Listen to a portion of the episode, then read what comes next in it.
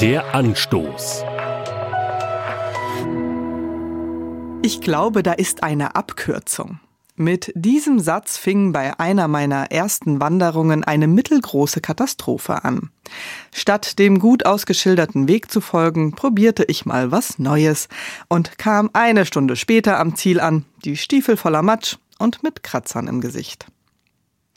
Besonders ärgerlich, ich hatte auch noch die schönen Aussichtspunkte verpasst, die auf dem ausgeschilderten Wanderweg lagen.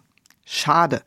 Meine Lehre daraus, in der Regel kann ich darauf vertrauen, dass die Wandervereine und Wegmacher wissen, welche Strecke besonders lohnend ist. An diese Erfahrung erinnert mich ein Vers aus Psalm 119. Achten will ich auf die Wege, die du vorgegeben hast. Der Dichter richtet diese Worte an Gott und der Psalm ist ein langes Loblied auf Gottes Gebote. Übrigens der längste Psalm der Bibel, ganze 176 Verse darüber, wie genial der Psalmist die Weisungen Gottes findet. Gebote und Weisungen, nicht gerade ein Thema, das mich zu einem mehrseitigen Loblied inspirieren würde.